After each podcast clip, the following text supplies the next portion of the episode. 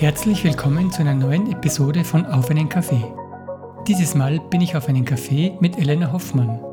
Elena ist Gründerin von Florals bei Elena in Hallein. Elena erzählt mir von ihren ersten Schritten in die Selbstständigkeit und wie sie vom Dokumentarfilm zum Kunsthandwerk gekommen ist.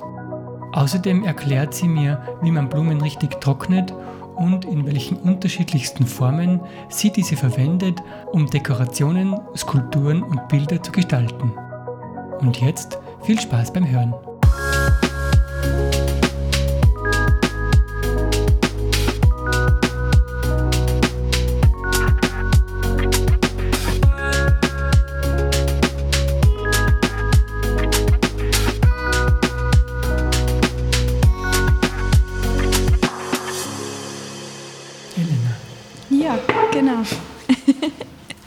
Danke, Elena, dass du Zeit nimmst für ein bisschen Gespräch mit mir. Sehr gerne, willkommen. Danke.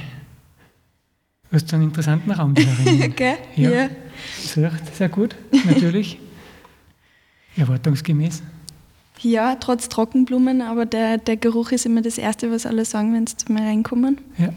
Und ich bin sehr äh, glücklich gewesen, weil die 125 Quadratmeter zu finden in Hallein doch sehr nah an der Altstadt. Ich habe sehr, sehr tolle, äh, sehr fördernde Vermieter, die haben sogar einen Monat auf mich gewartet, weil sie das Konzept so cool gefunden haben. Mhm.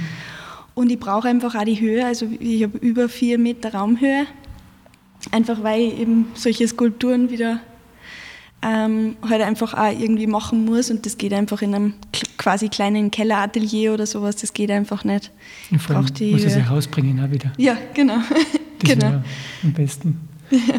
Ähm, aber beginnen wir vielleicht vorne bei deiner Geschichte. Mhm. Ähm, wie kommst du zu dem, was du jetzt gerade machst? Was ist da davor alles passiert, dass du am Endeffekt vielleicht irgendwo die Idee gehabt hast, das zu tun oder, oder woher, was hast du gelernt? Und so weiter? Ja, also das, was ich jetzt mache, ist eigentlich eine Mischung aus meinem Erstberuf und meinem, meiner jetzigen Berufung mit den Blumen, weil ich habe vorher eigentlich ganz was anderes gemacht. Ich war am Schluss jetzt, bevor ich mich für die Blumen entschieden habe und das Handwerk gelernt habe, äh, war ich Regisseurin und Drehbuchautorin im Doku-Bereich ah. fürs Fernsehen, war lange in Wien und habe dann irgendwann gesagt, okay, irgendwie ist das nicht mehr mein Leben, ich mag wieder was mit den Händen schaffen und habe dann über einen ganz normalen Eignungstest über das AMS, das ist sehr lustig gewesen, habe ich dann quasi, da musst dann, da machst du eine halbe Stunde, machst du einen Test und sagst einfach, was dir an deinem jetzigen Beruf nimmer so taugt und was du bereit bist zu ändern, auch wie viel Zeit du äh, bereit bist zu investieren. Und dann ist Floristin rausgekommen unter anderem, da habe ich sehr schmunzeln müssen, weil ich mit Blumen überhaupt nichts am Hut gehabt habe dazumals kann man sich jetzt gar nicht mehr vorstellen, weil Blumen mein Alltag ist eigentlich jetzt mittlerweile. Okay. Und habe dann ganz normal die verkürzte Lehre gemacht, äh, Lehrlingsabschlussprüfung und bin dann ähm, zur Meisterschule und wegen der habe ich mir eigentlich dann für den Beruf entschieden ursprünglich, weil meine Meisterschule in Innsbruck, also das ist eine Partnerschule zu einer Züricher Ursprungsschule und ich habe halt auf beiden Schulen sozusagen meine Ausbildung über ein Jahr gemacht. Mhm. Und die sieht das Handwerk nicht nur kleine Blumensträußchen, so wie man es halt so kennt, sondern eben das Kunsthandwerk, was es eigentlich ist. Und das hat mich total gecatcht, weil es eigentlich alles verbindet, was mir taugt. Das Künstlerische, die Skulpturen. Aha. Ähm, wieso bist du genau auf die Schule gekommen? Weil es gibt ja bestimmt quasi eine, unter Anführungszeichen klassische Lehre mit einer klassischen Lehrschule. Genau. Wie, ja, wieso genau die? Also dadurch, dass ich eben ja schon einen Abschluss gehabt habe, ich habe schon einen Bachelor an der FH in Urstein gemacht, eben Multimedia Art. Mhm. Und äh, da wird da einiges angerechnet, einfach bildungstechnisch. Das heißt, ich bin nicht mehr in die Berufsschule gegangen, sondern habe nur die Dienstzeit sammeln müssen und ganz normal als Hilfskraft gearbeitet. Mhm. Und habe aber einfach, also allein der Eignungstest, der hat mir ein bisschen geschreckt, muss ich gestehen. Und ich habe dann einfach mal geschaut, okay, ich und Blumen, schauen wir mal. Ich, ich habe mich jetzt nicht so identifizieren können mit so diesem klassischen Blumenmädchen-Ideal irgendwie. Und habe dann einfach recherchiert, was das Handwerk kann und warum das jetzt vielleicht wirklich zu mir passt. Mhm. Und das war die einzige Schule, wo ich dann wirklich das erste Mal auch verstanden habe, okay, das, jetzt verstehe ich, warum das irgendwie rausgekommen ist. Weil das eben raumfüllende Gestaltung, Lichtfarben, Farbwirkungen, Formen und so. Diese ganzen Geschichten habe ich halt aus meiner Designausbildung schon kennt und dann hat es einfach Klick gemacht. Mhm. Aber es gibt sehr viele verschiedene ähm, Schulen, ja, und wie in jedem, also so klassisch auch wie in der Bildhauerei oder so, gibt es einfach verschiedene Zugänge zum Handwerk. Und die hat mich einfach gecatcht, weil es so dieses High-End-Designer einfach repräsentiert. Was man da bei dir jetzt wieder Genau, genau, genau. Also mit der Schule und mit dem Verständnis, was Floristik eigentlich alles kann, ist es losgegangen. Und dann habe ich mich über vier Jahre vorbereitet auf die Selbstständigkeit und habe dann während meinem Meister, das kann man sich auch so ein bisschen wie, wie Abschlussarbeiten, wo es halt auch um Innovation geht, vorstellen. Und da habe ich dann auch meine ersten Blumenbilder gemacht. Mhm. Also weil das eine eigene Konservierungstechnik ist, dass Blumen trotzdem frisch ausschauen, aber getrocknet sind. Und damit hat alles angefangen, weil das macht nur keiner. Und dann habe ich gesagt, okay, dann gibt es eigentlich nur den Weg in die Selbstständigkeit und schauen wir mal, ob meine Interpretation vom Handwerk eben in Verbindung mit der Kunst, was ich davor gemacht habe und so, ob das angenommen wird. Und bis jetzt ist eigentlich ein, ein wilder, cooler Ritt. mhm. Genau. Ähm, gibt es wahrscheinlich in Salzburg gibt es auch eine Möglichkeit, das Handwerk zu lernen, schätze ich mal. Ja, ja, das kann man in jedem normalen, Ganz also es gibt quasi die Berufsschulen genau. und dann den Teil mit den verschiedenen Betrieben, die einfach die Lehrlinge ausbilden, ja. ja. Also das kannst du eigentlich überall machen. Ja. Okay. Ja, Wahnsinn. Ein wilder cooler Ritt, sagst du? Ja, ja. Ja, ich habe ähm, im März habe ich jetzt meinen ersten Jahrestag gehabt in der Selbstständigkeit. Mhm. Und es geht cool, aber es ist, also es ist halt auch, man muss sich ein bisschen darauf anpassen, was jetzt wirklich auch angenommen wird. Und spannend war vor allem im ersten Jahr auch in Wien funktioniert die Floristik als ein bisschen anders. Also gibt es einen Großgrünmarkt, wo wirklich nur die Gärtner in einer Halle stehen und man um 5 Uhr früh seine Blumen einkauft. Mhm. Und dadurch, dass mir von Anfang an immer wichtig war, so dieses rein saisonale und regionale Blumen einfach verarbeiten und nicht alles irgendwie von Übersee herschiffen. Mhm. Ähm, war das in Salzburg Nummer ein bisschen eine, eine Doppel-Challenge, das zu machen, weil es in Salzburg ähm, eben so einen Großgrünmarkt nicht gibt. Und zwar schon viele Gärtner, die anbauen, aber eher für den Eigenverbrauch. Mhm. Und das war jetzt vor allem die erste Challenge so in diesem Jahr. Und jetzt geht es halt einfach darum, was wird an meinen Produkten näher angenommen und wo geht die Reise hin. Und da kristallisiert sich einfach so die Kunst und die quasi die Blumenkunst an sich als Dekorationselement ähm, immer mehr raus. Okay. Was genau. war das Erste, was du gemacht hast? Jetzt bezogen auf die Floristik oder? Genau, das erste ja? Gebilde oder abgesehen, du hast gesagt, mit den Blumenbildern hast du angefangen letztendlich. Genau, genau. Das, das ist, so, so das was da, da hinten, hängt. Genau, das ist äh, mein Meisterbild mhm. sozusagen. Also es ist eines meiner Abschlussarbeiten. Und ähm, das allererste, so nach dem Meister, wenn du dich auf das beziehst, ist da, da hinten, das ist das Phönixbild, nenne ich es. Das ist quasi zerteilte Samenbündel ähm, die, das an der Wand hängt? Genau, genau.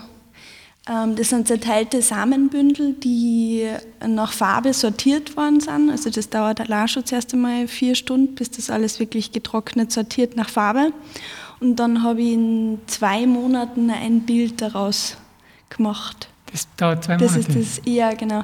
Also im Endeffekt, alles, was da erinnern ist, ist wirklich, wirklich viel Arbeit und auch zeitintensiv aber ich, ich brauche ja nichts machen, was einfach ist, weil das gibt es ja dann schon. Dementsprechend habe ich mir eigentlich mit dem Grundsatz, okay, ich mache das, was sonst keiner macht oder sich keiner antut, ja. weil es nicht mehr im normalen Betrieb einfach auch nicht möglich ist. Also es ist jetzt nicht so, als würde ich jetzt Dinge machen, die man sonst nirgends sehen könnte, aber ich habe halt einfach mein Geschäftsmodell auch so aufgebaut, dass ich die Zeit dafür habe. Mhm. Ähm, und was war das Erste, was du an einen Kunden verkauft hast? Ein Blumenbild tatsächlich. Ah, auch ein Blumenbild? Genau, ein Blumenbild und fast zeitgleich dann die erste Hochzeit. Also das sind mhm. so, ja, Hochzeiten und Events ist eigentlich so das Klassische vom, vom Floristen, wo ich halt einfach meine eigene Stilistik und eben diese Saisonalität als Anspruch habe. Mhm. Und dann der zweite größte Teil von mir sind eben die Blumenbilder und das ist relativ schnell, äh, dankenswerterweise, gleich mal wer kommen, dem das gefällt, dass sie das dann heimgehängt hat. Ja. Cool. ja. Also äh, einer deiner Hauptgeschäfte ist somit auch eben Events und Hochzeiten, wie du schon mhm. erwähnt hast. Mhm. Im Grunde kann man sich das so vorstellen, wie das bei einer klassischen Hochzeit ist, nur dass die Blumen halt getrocknet sind? Na, gar nicht. Oder genau, das glauben viele, das glauben viele, weil bei mir halt, also ich habe keine Frischblumen immer da, ähm, sondern die Trockenblumen sind quasi das, was auf Lager ist, aber ich arbeite ganz normal mit Frischblumen auch. Ah, okay. Ähm, der Unterschied ist, dass ich halt komplett ohne Steckschaum und ähm, quasi mit regionalen Blumen arbeite. Ich arbeite da sehr eng mit einer Bioblumenbäuerin in Eugendorf zusammen, wo ich einfach ein ganz anderes Material herkriege und gehe selber viel wild sammeln. Das sind so die größten Unterschiede eigentlich zur normalen Floristik. Ähm, und habe aber auch vor allem so große Dekokonzepte. Das ist eigentlich also eines der Hauptsäulen jetzt, dass ich für Unternehmen Dekorationskonzepte, die einfach hervorstechen, ähm, konzeptioniere. Und äh, das, das kann man sich, das können jetzt zum Beispiel so 3D-Logo-Geschichten sein, die man dann einfach in, in die konservierten Blumen, Blumen eindeckt. Oder ein ganzheitliches Deko-Konzept für Hotels, wo man dann einfach mal quasi eine Designanleitung für die Mitarbeiter dann über das ganze Jahr, dass sie sich selber anpassen können. Solche Geschichten mache ich. Ja, spannend. Ja, voll. Und der Raum da herinnen ist eben kein normaler Shop. Also ich habe schon so ein paar Pop-up-Tage übers Jahr, jetzt zum Beispiel Muttertag oder so, da habe ich schon auch offen. Aber der, der Grundgedanke ist eigentlich, dass ich keine fixen Öffnungszeiten habe, sondern dass man zu mir kommen kann, wenn man äh, wenn es einem selber einpasst. Das heißt, das ist alles einfach auf Terminvereinbarung, wo man einfach kommen kann, sie inspirieren kann. Und ich habe über das ganze Jahr Ausstellungen immer mal wieder. Und da ist jetzt eh Ende, Ende April ist die nächste Ausstellung, die erste öffentliche dieses Jahr, Mhm. Weil ich einfach äh, ähm, immer da. Ach so, da herinnen machst du das. Genau. Also die ganzen Möbel und so, das ist alles selbst gebaut und alles auf, auf Rädern, dass ich es umbauen kann, je nachdem. Also es schaut eigentlich nie gleich aus bei mir herinnen. Mhm. Genau. Also es ist Arbeitsraum, Ausstellungsraum, Workshops, Events und so. Nutzt den Raum einfach in allen Genau. möglichen Genau. Ja. Konfigurationen. Genau, ja, es ist äh, quasi alles ist mobil und je nachdem, was gerade irgendwie Thema ist, schaut der Raum anders aus. Mhm. Aber es war schon mal interessant jetzt zu wissen, weil im Vorfeld habe ich natürlich ein bisschen erkundigt und ich habe echt gedacht, Mhm. du arbeitest ähm, ausschließlich mit getrockneten Blumen. Ja, Weil es das- kommt immer öfter, Ja, weil man eben da herinnen nur Trockenblumen sieht. Ja. Genau. Das Wichtige für mich ist einfach, also Trockenblumen hat ja jetzt gerade so ein bisschen den Hype, weil es ja als nachhaltig verkauft wird, auch vom, vom gesamten Einzelhandel und so, also Depot und Co. Ähm, und das Schwierige ist aber vor allem für einen Laien, ich sehe sofort, ob das jetzt gebleichte oder gefärbte Sachen sind, weil nur weil eine Blume ist nicht gleich ein Naturmaterial heutzutage mehr. Ja. Und mir ist total wichtig, dass Trockenblumen nicht einfach nur ökologisch vertretbar sind und aus der Region sind, sondern mir geht's Herz auf bei einem Trockenblumenstrauß, wenn er nicht ausschaut, als wäre er ein Trockenblumenstrauß. Das heißt, jede braune Blume ist für mich ein No-Go, weil da weiß ja jeder, dass es eine Trockenblume ist, sondern die, die Kunst ist eigentlich, Trockenblumen so zu trocknen, dass sie trotzdem frisch ausschauen. Da muss man nicht gleich konservieren, so wie ich das mache, sondern es geht auch viel, wenn man es weiß. So Hortensie ist das beste Beispiel. Ähm, das ist eine kleine Mini-Wissenschaft, aber wenn man weiß, wie man es ähm, trocknet, dann, dann schauen sie einfach auch. Sogar im Winter hat man dann die schönen Hortensien daheim, ohne dass man es von irgendwoher importieren muss. Ja, und wie geht das jetzt? Bei den Hortensien kann ich das sagen. Ja, bitte.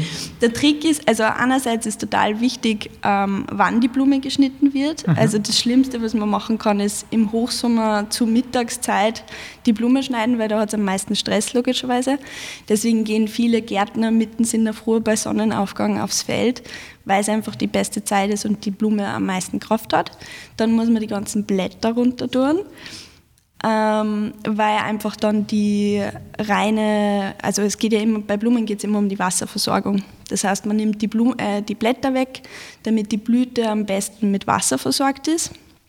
Und bei den Hortensien, so wie es jetzt da in der Vase zum Beispiel auch stehen, die sind schon getrocknet, da ist wichtig, man tut ein paar Zentimeter Wasser noch unten ähm, also sie stehen nur quasi an eine Daumendicke im Wasser, während sie schon trocknen und sind in einer sehr hohen Vase, dass der Kopf auch gestützt ist, weil sonst hängen sie ja, das kennt man so auch bei den Rosen oder so, wenn es dann den Kopf ja. hängen lassen. Genau.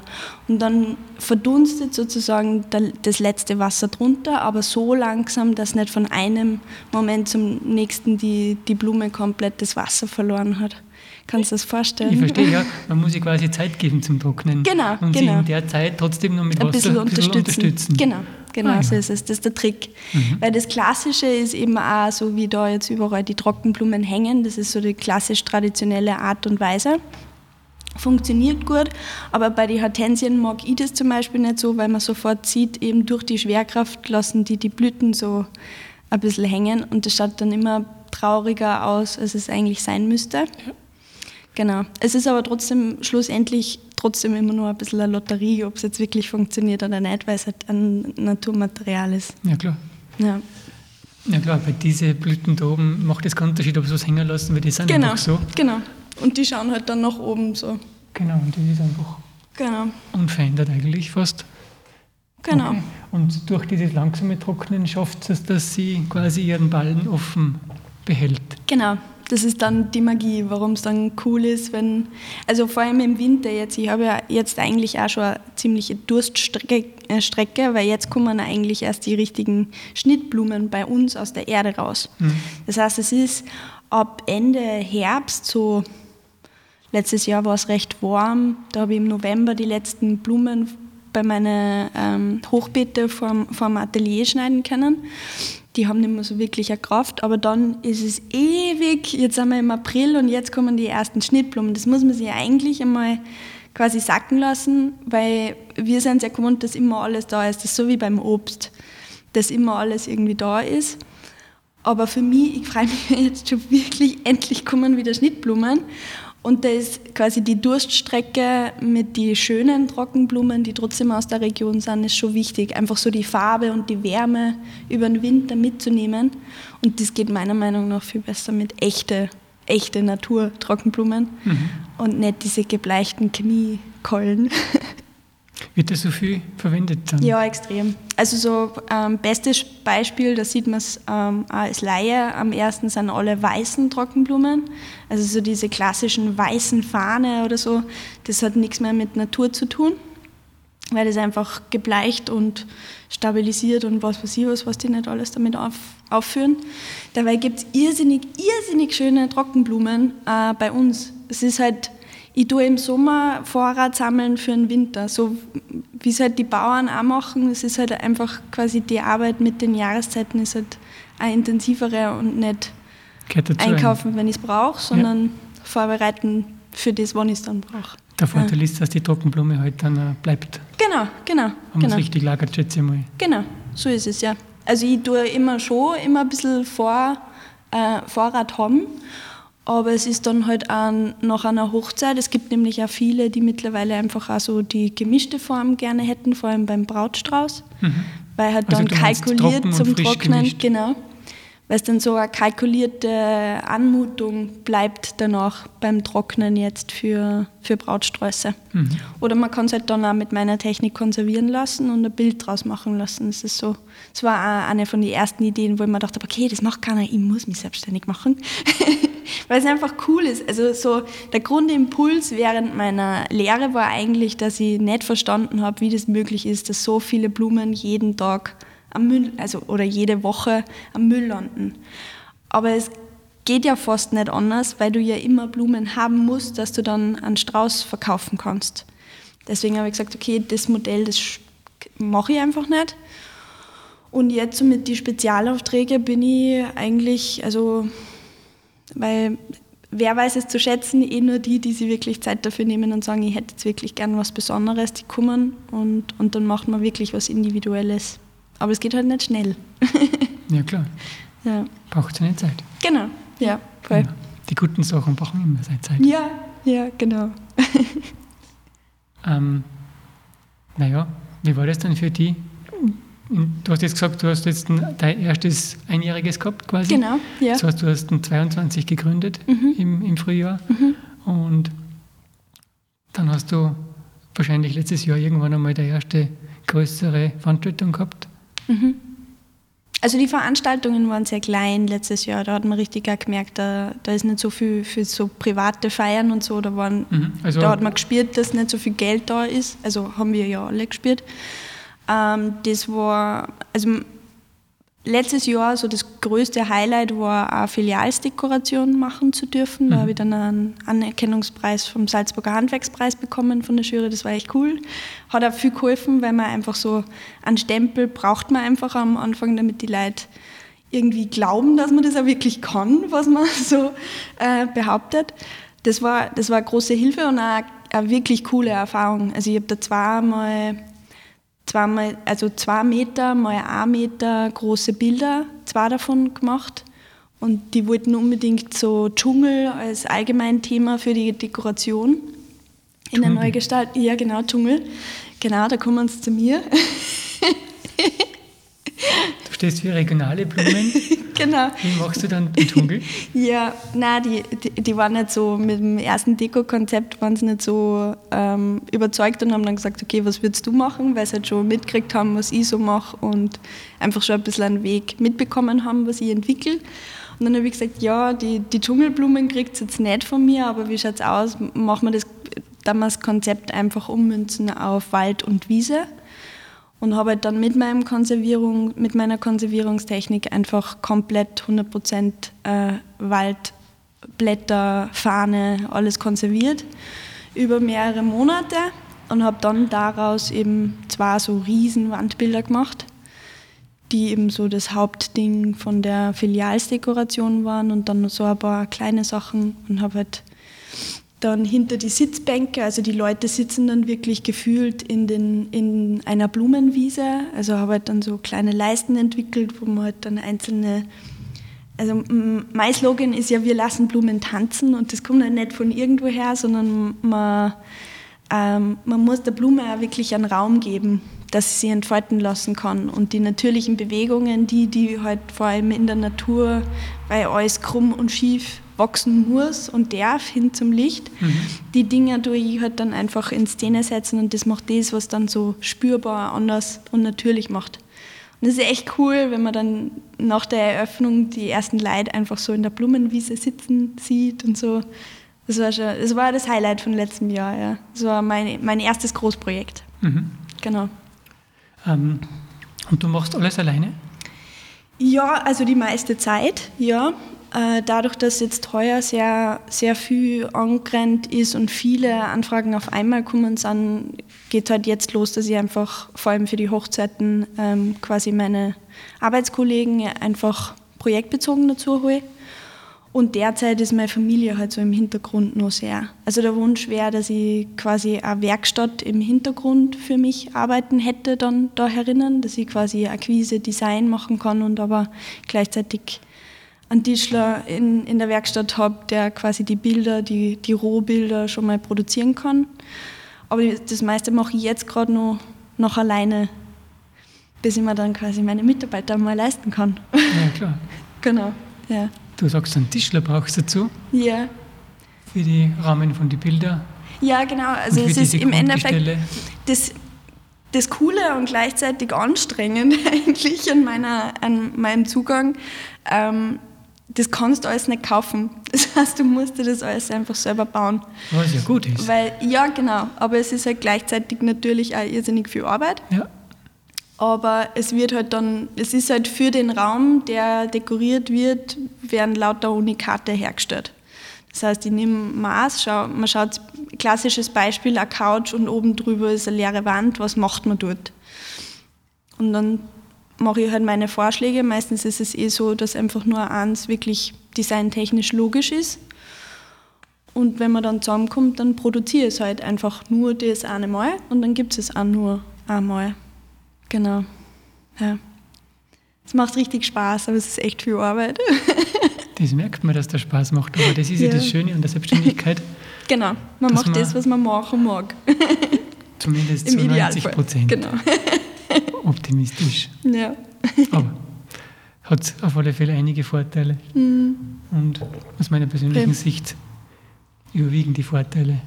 Ja, also ich habe mir jetzt drei Jahre gegeben. Wenn ich dann immer noch nicht davon leben kann, dann war das eine schöne Idee.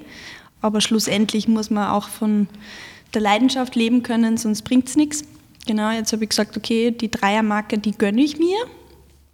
Einfach weil es Zeit braucht, bis auch genug Leute irgendwie von mir erfahren mhm. und verstehen, was der Unterschied ist und so. Mhm. Und jetzt bin ich quasi mittendrin im zweiten Jahr und es wird angenommen. Also ich hoffe, ich überlebe es bis zum dritten, dritten Jahr finanziell. Aber es wäre schon eine coole Zeit bis zur Pension, wenn ich es schaffen würde weil es wirklich ist, man zieht halt die coolen Projekte an, weil die Leute ja dann auch inspiriert sind, okay, die macht ganz was anderes, jetzt schauen wir mal und dann ist es meistens, okay, können wir das machen, nur anders. es ist immer, und dann geht es wieder ganz andere Ecken, aber sie brauchen nicht, also das ist die größte Herausforderung, man muss immer vorproduzieren, damit die Leute verstehen, was man meint, ja. damit man dann einen gemeinsamen Weg gehen kann, ja. Ich verstehe. Hm. Und was denkst du aus jetziger Sicht, weil du sagst, du bist in der Mitte von ja. deiner Dreijahresfrist? Ja, es, ist, es bleibt der Kampf. Also ich kann noch nicht davon leben. Es ist richtig cool, aber ohne meine Familie im Hintergrund wäre es nicht möglich. Ich stemme gerade einfach nur die Firma und alles Private. Sage ich dir, wie es ist, mache gerade meine Family und mein Freund. aber weil einfach auch alle sagen, dass es eigentlich schade wäre, wenn es nicht funktionieren würde. Also vor allem jetzt, ich meine, am Anfang haben das schon alle gesagt, wie cool und so, aber vor allem jetzt nach dieser Zeit, da darfst du jetzt einfach nicht mehr aufhören. Das kommt immer wieder und das sage ich immer auch und es ist es auch wert und das Risiko ist ein kalkuliertes Risiko, weil schlussendlich ist es einfach nur Geld. das aber, ist, ja. das ist ähm, aus meiner Erfahrung äh, der Teil am Selbstständigsein, den denn andere Menschen, mit denen man redet, die einen fragen, was machst du beruflich? Na, ich bin ja. selbstständig, ich mache das und das. Ja. Und dann ist das Erste, was man hört, ähm, ah ja, du kannst ja einteilen. Ja, genau. Kannst du der Zeit ja einteilen. Das ist das Erste, was die, die quasi, die noch nie selbstständig gewesen sind, als erstes einfällt. Und das nächste ist dann, da kannst du alles abschreiben. Ja, genau. Aber was eigentlich dahinter steckt, das erfahrt man erst, wenn man es tut. Ja, Wie so also oft. Voll. Ja, es ist also das zweite Jahr jetzt. Ich habe ja wirklich, also es ist mental eine irrsinnige Herausforderung. Letztes Jahr war es noch, okay, schauen wir mal. Mhm. Probieren wir einfach aus, was funktioniert und was nicht. Und dann schauen wir am Ende des Jahres, wo wir stehen. Und jetzt geht es darum, ich weiß, was funktioniert und was angenommen wird. Und jetzt muss ich einfach bringen. Jetzt muss ich leisten und jetzt muss ich mein Geld damit verdienen. Ja. Und ich verdiene viel Geld, aber es bleibt nichts davon über. Also es, das Geld ist wie ein Durchlaufposten. Alles was, alles, was ihr ein bisschen überbleibt bei jedem Auftrag, geht eins zu eins wieder in Prototypen und in, in die Miete und in alles. Und es kann schon, also puh, ich bin ein sehr positiver Mensch und ich schlafe immer noch irrsinnig gut und es ist alles okay. Aber das ist eigentlich die größte Herausforderung jetzt. So. Aber ja, mei, dafür hat man quasi sein Umfeld und sein Netzwerk irgendwie, damit man irgendwie was, das ist so part of the game. Das habe ich gelernt jetzt schon, das weiß ich, das habe ich akzeptiert. Und die Belohnung sind halt dann die coolen Projekte. Also ja, es ist es wert, aber es ist zach. ja, sehe ich also. Ja. ja, aber es wäre definitiv schade um die Idee, weil sowas sieht man halt bei uns da nirgends. Wahrscheinlich, wenn ja. man in der Nähe von dem Dunstkreis, von, diesen, von dieser Schule zu Hause ist, wo du die Ausbildung gemacht hast, da wird es das wohl öfters geben, schätze ich mal. Ja, so in der Form wenig, glaube ich, aber wir sind auch sehr international aufgestellt. Also ich habe mit vier verschiedenen anderen Nationalitäten meinen Abschluss gemacht, also das geht auch breite Wege. Mhm. Und ähm, es kommt immer ein bisschen drauf an. Es gibt sehr viele, die halt dann zurück in den eigenen Betrieb eh schon gehen. Mhm. Das heißt, wo einfach der normale ähm, Floristik-Geschäftsbetrieb auch ist, da geht das nicht so. Also es ist einfacher, wenn man sich einfach selbstständig macht danach, von Null auf, weil Umbauen ist immer schwieriger. Aber ja, es gibt zum Beispiel auch sehr coole, in China gibt es äh, quasi einen ähm, Ableger von meiner Schule, die machen auch irrsinnig spannende Sachen. Also das sind so quasi meine Inspirationsquellen hole ich mir innerhalb von, von meinem Dunstkreis, ja. Das ist richtig, genau. Und halt ganz woanders.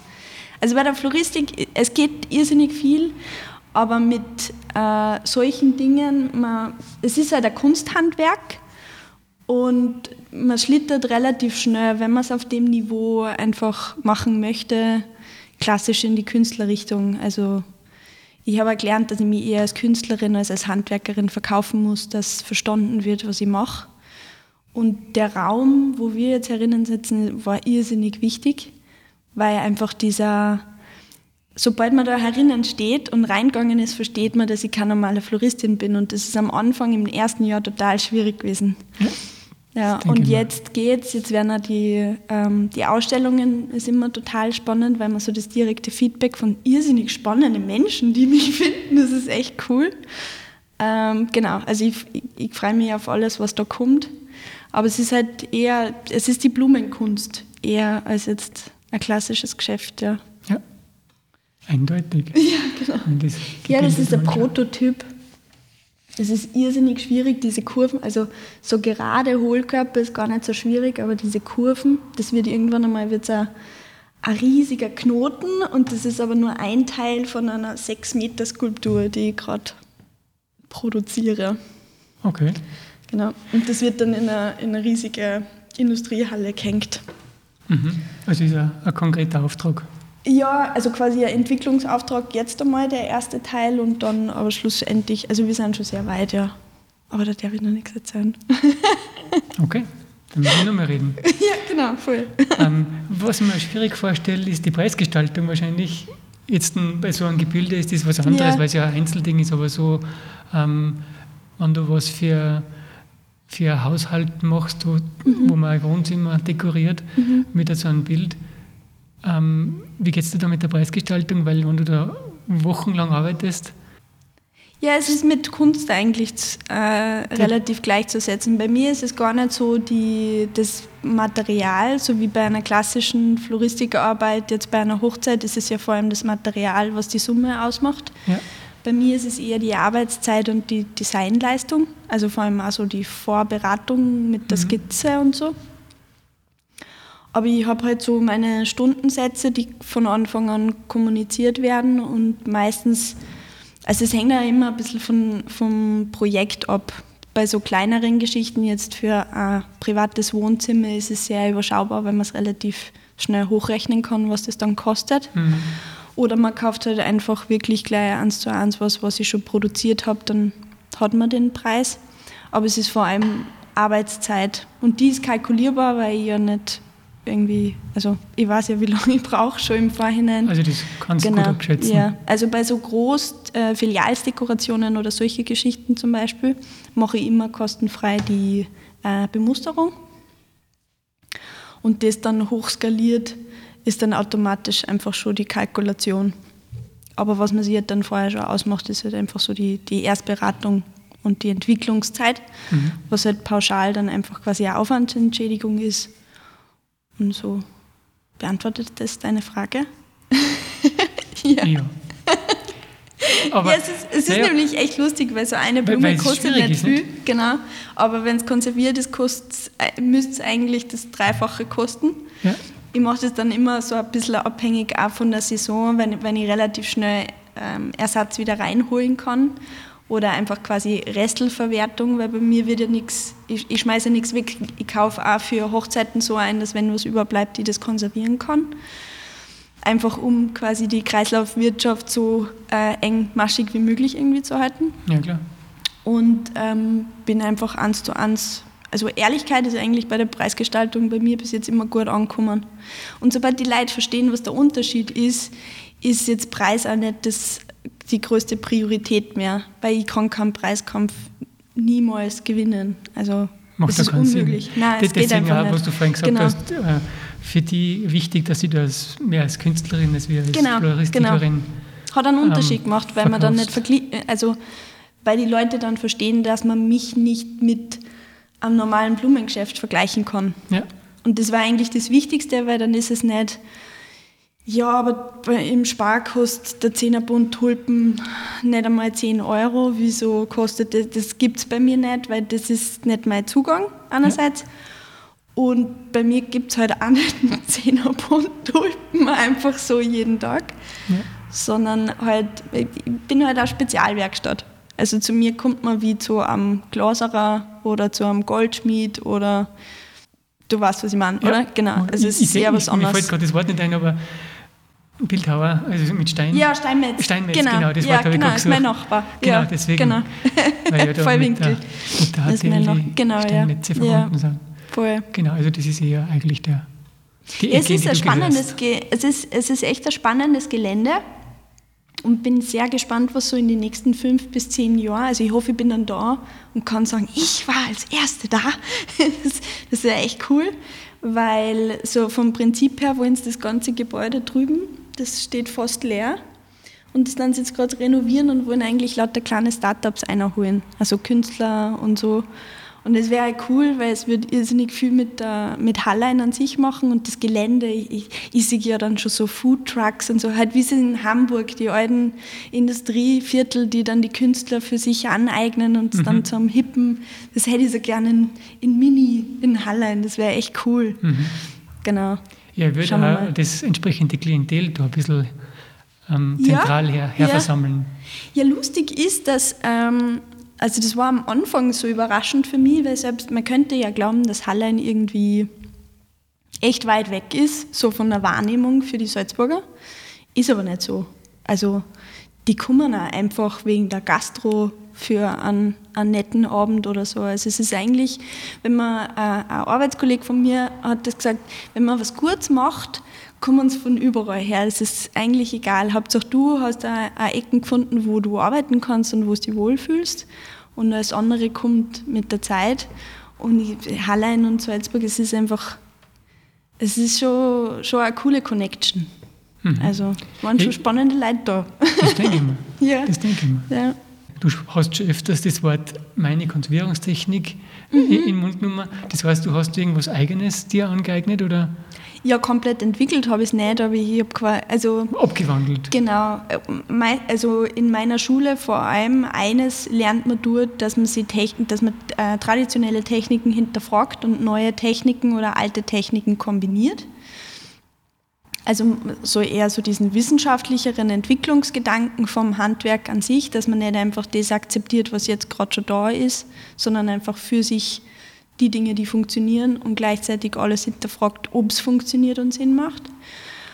Und das ist eigentlich so der Grundausgangspunkt, wie ich arbeite. Also für mich ist nichts, ich habe halt von meiner damaligen Zeit, ich habe jetzt äh, äh, ein Konzept abgeben, schauen wir mal, ob es es macht für ähm, Marke erlebbar machen ist immer so eine Geschichte, da habe ich sehr viele Schnittpunkte. Also einerseits so dieses Natur in den Innenraum bringen auf eine innovative Art und Weise und die Marke anders, greifbarer, erlebbar machen. Und das sind Naturmaterialien total spannend, mit denen zu arbeiten. Und dadurch, dass ich halt aus der Kunst und Mediendesign und so, habe ich jetzt zum Beispiel eine Idee für ähm, quasi, da wird aufgestellt äh, eine Farbstudie, einfach um ein neues Design irgendwie erlebbar zu machen.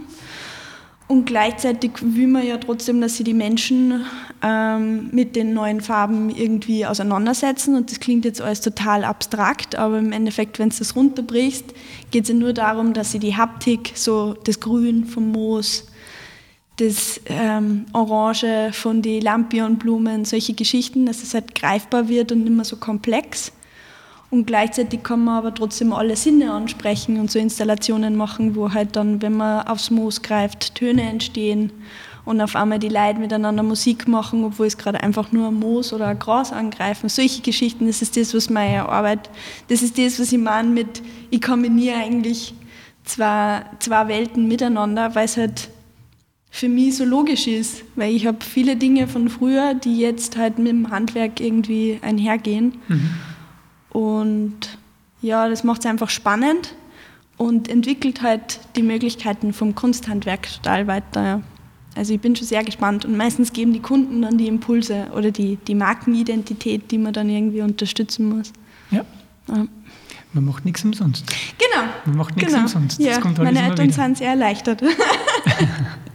War nicht immer lustig, ja. War das für die Es- ein bisschen ja. ein Watschen, dass du sagst, gefällt mir nicht mehr? Ja, schon. Also, weiß ich nicht. Ich glaube, meine Eltern haben mit dem Film schon nicht wirklich, also es war Film schon nicht wirklich eine tolle Berufsentscheidung gefühlt für Eltern jetzt, was Sicherheit anbelangt und irgendwie so dieses greifbare, okay, mein Kind wird irgendwann sein Geld verdienen. So. Und dann war es halt einfach, ja, von einem Bachelor im Film und einem sicheren Beruf in einer Filmfirma in Wien ähm, quasi zu sagen, nein, ich gehe jetzt, weil ich will gerne Blumen binden, ist halt auch ein harter Schritt für Eltern. Aber ja, das ist jetzt mittlerweile verstehen sie, dass ich schon weiß, was ich tue und dass das alles irgendwie funktionieren kann. Mhm. Aber sie waren schon lange nervös für mich. Einfach wie Eltern halt sind. Aber das ist ja auch voll okay, deswegen sind sie Eltern und nicht Natürlich. Arbeitskollegen. voll. Aber, es ist gut, dass, dass, du die Unterstützung hast. Ja, sehr, sehr. Das also ohne Familie gang es gerade nicht. Aber ich glaube, jeder glückliche Selbstständige darf das dann meistens eh sagen, weil wer fängt an? Also es kommt natürlich auf die Familien an. In meinem Fall habe ich, hab ich Glück, dass ich eine coole Familie habe, die hinter mir steht, ja. Aber ohne die gang es gerade nicht, nein. Ja, Elena, danke, dass du dir Zeit genommen hast und ähm, ich denke, dass man sie wieder sieht. Ja, voll gern, jederzeit. Danke, dass du da warst. Gerne.